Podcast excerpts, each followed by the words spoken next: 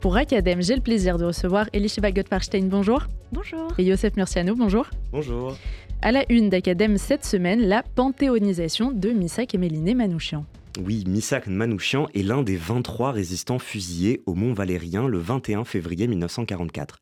Il était le chef du groupe des FTP Moy, le réseau de résistance communiste regroupant des étrangers, et il entrera au Panthéon mercredi prochain. 80 ans donc après son exécution. Mardi dernier, vous avez eu l'occasion d'écouter sur votre fréquence préférée une première, une émission hybride en partenariat avec RCJ. Elisheva, qui est à mes côtés, et Laurence Goldman nous ont proposé une émission en trois parties qui mêle témoignages et paroles d'historiens.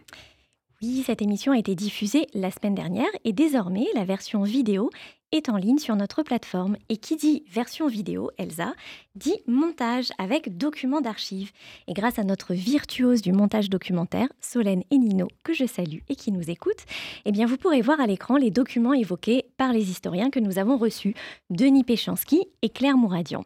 Alors vous allez découvrir bien sûr des photographies, les différentes demandes de naturalisation de Missak Manouchian, ou encore des archives de police, notamment les documents qui ont servi à procéder aux différentes filatures et qui ont conduit à l'arrestation de tout le réseau.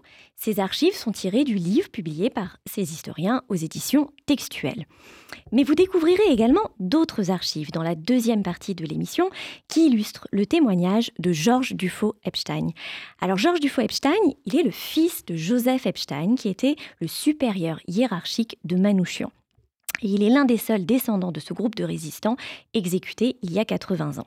Et lorsque je lui ai demandé de la documentation pour le montage de l'entretien, eh bien vous savez ce qu'il a fait? Il a fait doubler les photographies qu'il avait de son père et il me les a toutes envoyées par voie postale, avec notamment la dernière lettre manuscrite que lui a écrite son père quelques heures avant d'être fusillé.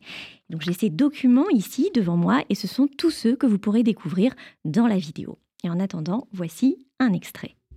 Pour moi, le fait qu'un étranger, un résistant étranger, euh, rentre au Panthéon, c'est comme si mon père y entrait. D'autant plus qu'avec ce que vous venez de dire, c'est-à-dire que le nom des, de tous les résistants qui ont été fusillés avec Manouchian, plus Olga Banchik, qui a été euh, guillotinée en, en Allemagne, figure au, au Panthéon sur son tombeau c'est quelque chose qui les associe. Et chose encore plus extraordinaire, et je dis merci à Denis Péchanski, parce que c'est grâce à lui, euh, que mon père, mm.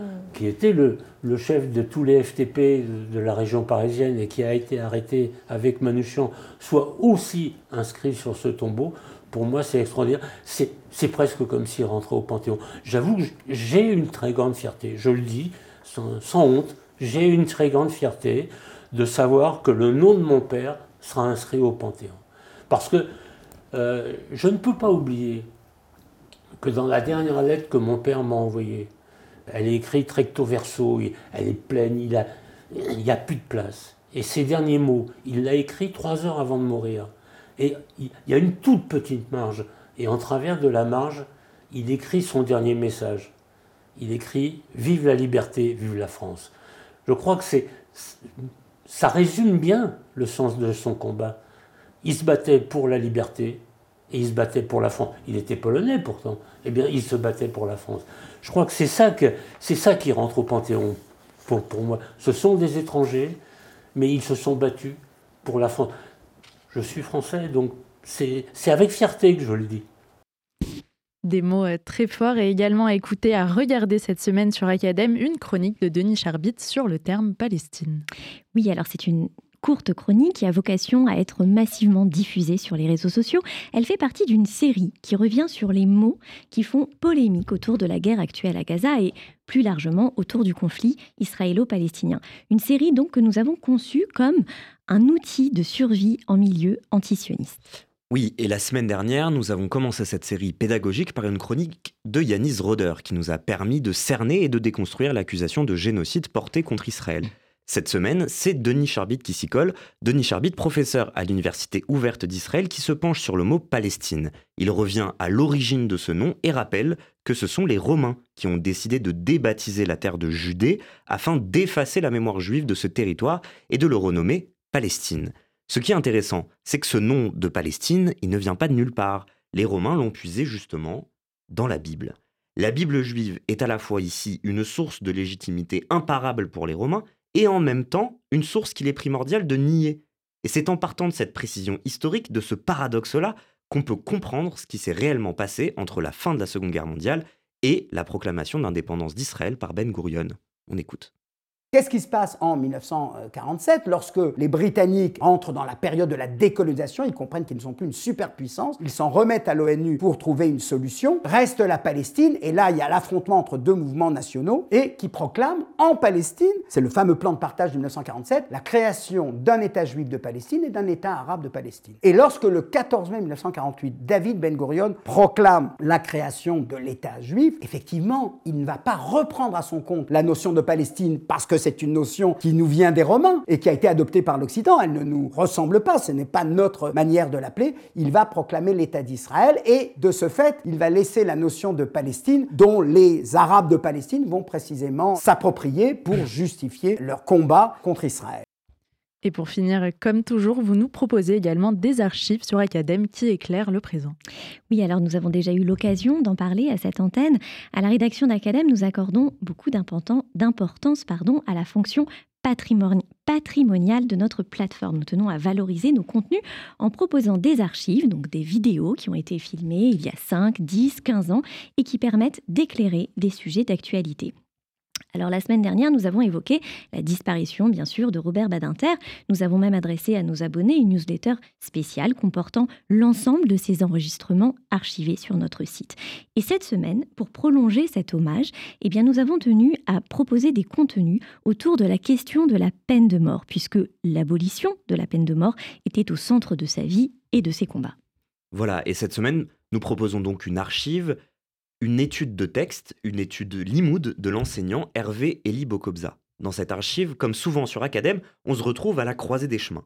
Hervé Eli Bokobza se pose la question tout à fait talmudique du droit de vie et du droit de mort. On y découvre un fait exceptionnel. Saviez-vous que 40 ans avant la destruction du temple, les sages ont aboli la peine de mort? Oui, oui. En général, on aime bien dire que les sages du Talmud sont en avance sur leur temps, mais là, c'est d'une toute autre nature.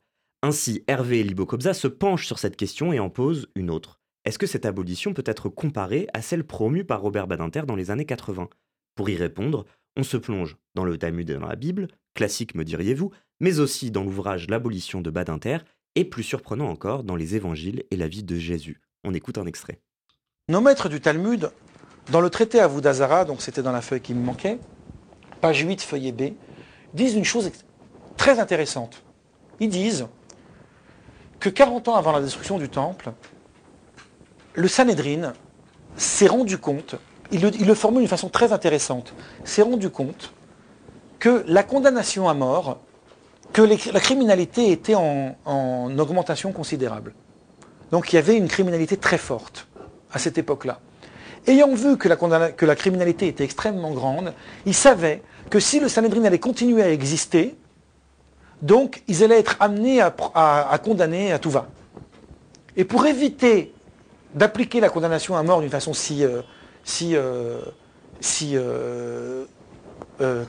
systématique, voilà, ils ont exilé le Sanhédrin. Ils ont provoqué l'exil du Sanhédrin, la destitution.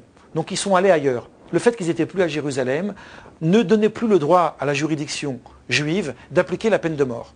Donc la peine de mort, elle a été de fait abolie parce qu'ils se sont aperçus que la criminalité était en augmentation. Mais ça ne va pas. Alors que Ramachon Gamliel, il dit c'est eux qui auraient provoqué le plus de meurtres.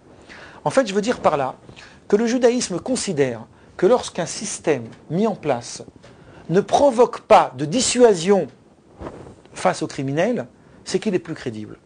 C'est qu'il n'a pas de validité.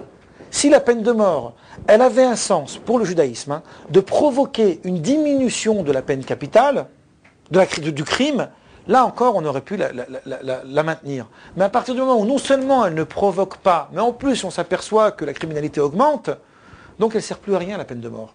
Elle n'a plus lieu d'être en place. Donc le Talmud a dit, on a aboli la peine de mort parce que finalement, il y avait trop de crimes.